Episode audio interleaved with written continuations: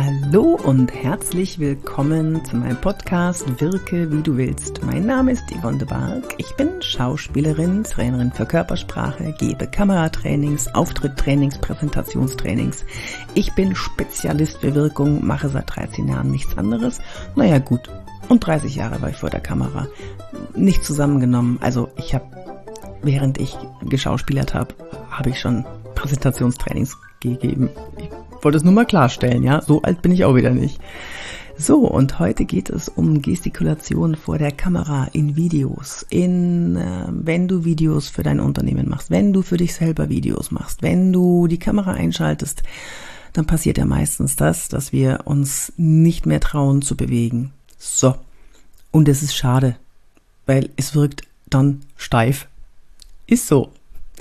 Und äh, die Gesten sind eine wunderbare Möglichkeit, nicht mehr steif zu wirken und das Gesagte, was du von dir gibst, wunderbar zu unterstreichen, dem eine Bedeutung zu geben, es wichtig zu machen.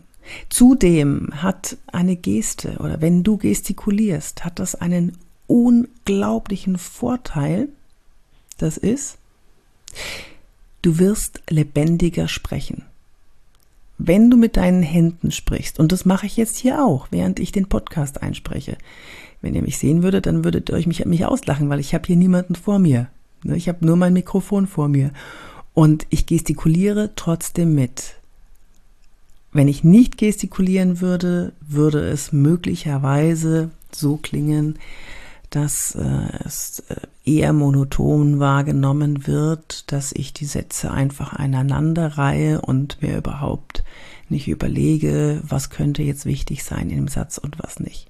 Und wenn ich mitgestikuliere, dann betone ich einzelne Worte, die Satzmelodie wird lebendiger und äh, es macht dir dann mehr Spaß zuzuhören. Wie kannst du gestikulieren lernen? Oh ja. Also erstens habe ich in meinem Kamerakurs ein paar Übungen. Der ist hier unten verlinkt, wie du gestikulieren lernen kannst. Aber jetzt gebe ich dir mal einen guten Tipp.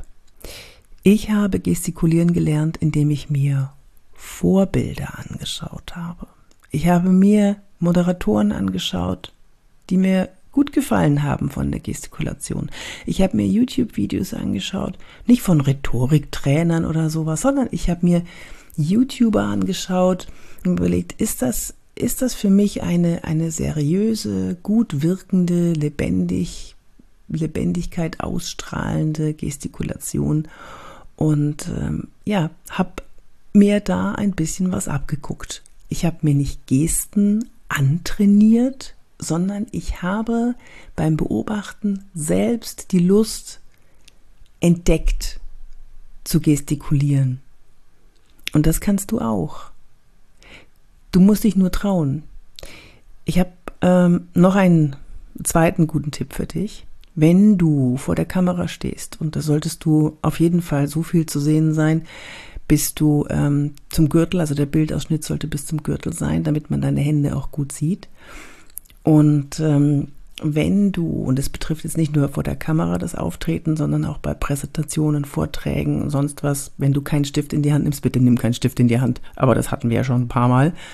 Ähm, nimm auch keinen Präsenter, keine Moderationskarten, das brauchst du alles nicht. Bitte falte die Hände nicht vor dem Bauch. Das Problem ist, wenn du die Hände faltest, dann hast du nicht mehr so viel Spaß, die auseinanderzunehmen, weil dann sind sie ja so schön geparkt vor dem Bauch. Also lege sie nur ganz locker aneinander. Du kannst da die Drei-Finger-Zwei-Finger-Taktik nehmen. Die funktioniert am allerbesten. In meinen Seminaren sind Male total begeistert. Ich weiß auch nicht, wie ich da drauf gekommen bin. Ich habe das nirgendwo gesehen. Ich habe mir das selber ausgedacht und plötzlich hat es für, nicht nur für mich, sondern für ganz viele funktioniert, die nicht wussten, wohin mit ihren Händen. Drei Finger, zwei Finger. Schau mal auf meinen YouTube-Kanal. Vielleicht ist da jetzt irgendwie gerade aktuell ein Video, wo ich die Drei Finger, zwei Finger Taktik bespreche. Ähm, ich lege zwei Finger der einen Hand vor dem Bauchnabel in drei Finger, also Daumen, Zeigefinger und Mittelfinger der anderen Hand ineinander.